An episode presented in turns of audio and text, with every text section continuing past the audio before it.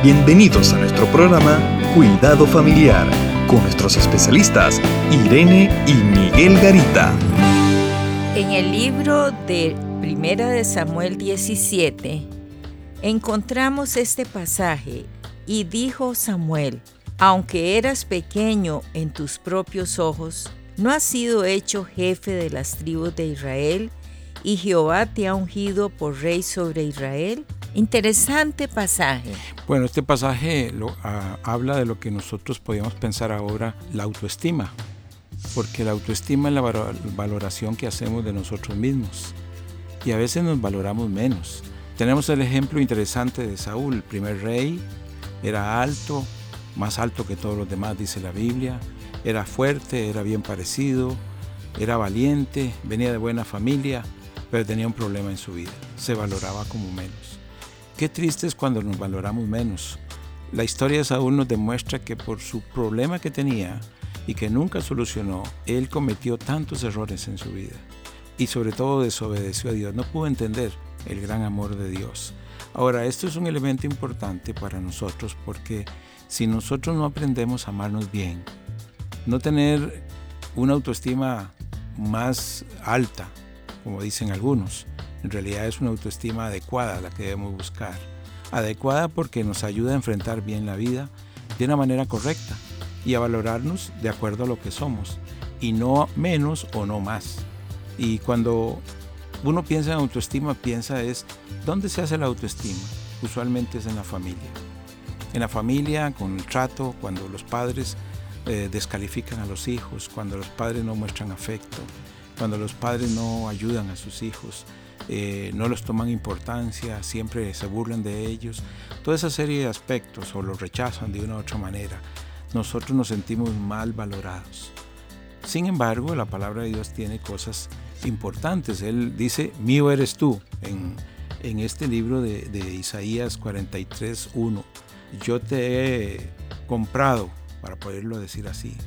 Eh, la Biblia siempre tiene palabras de que pertenecemos al pueblo de Dios y las bases de la autoestima en realidad son, son unas cuatro, aunque pueden haber otras muchas. Es sentirme querido, sentirme aceptado, sentirme que pertenezco y sentirme que, yo este, soy digno y capaz. Y cuando nosotros en la familia no, no nos cubren estas áreas, sino que nos hacen daño en estas áreas, no nos hacen sentirnos dignos. Cuando usted se burla de un hijo o la vergüenza no lo hace sentirse digno. Por eso es que la palabra de Dios tiene un mensaje diferente. Entonces, entendemos que no es en el aspecto físico que a veces llega en consejería, ay, si yo fuera más alto o más bajo o más delgado o si tuviese tal eh, posición económica, eso me haría sentir muy bien. No es eso. No, no es ahí, no es en mi... puedo ser la persona más bien parecida, más alta, más fuerte, pero me siento mal. Y en la, en la actualidad tenemos casos muy interesantes. Artistas de cine, por ejemplo. Para mí un artista muy famoso hace muchos años eh, Elvis Presley tenía todo, pero tenía una mala imagen y esto lo llevó a meterse en las drogas y actuar de una manera indigna hasta llevarlo a la muerte. Marilyn Monroe, un ícono en, el mundo, también nunca se vio como una mujer bella.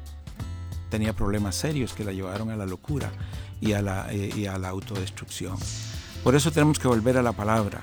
La palabra es aquella que dice que Dios en Romanos 5.8, eh, mas Dios muestra su amor para con nosotros, en que siendo aún pecadores, Cristo murió por nosotros. Eso nos demuestra el gran amor de Dios. Entonces es en la sangre de Cristo, que vale tanto, que Él derramó su sangre por nosotros y fuimos comprados. Y eso nos da tanto valor. Claro. Inmenso. Un valor tan grande que no podemos entender si no lo aceptamos por la fe el gran amor de Dios para ayudarnos y para hacernos sentir bien en nuestra vida, de que valemos mucho. Contáctanos a www.mesoamericaregion.org, sección Cuidado Familiar.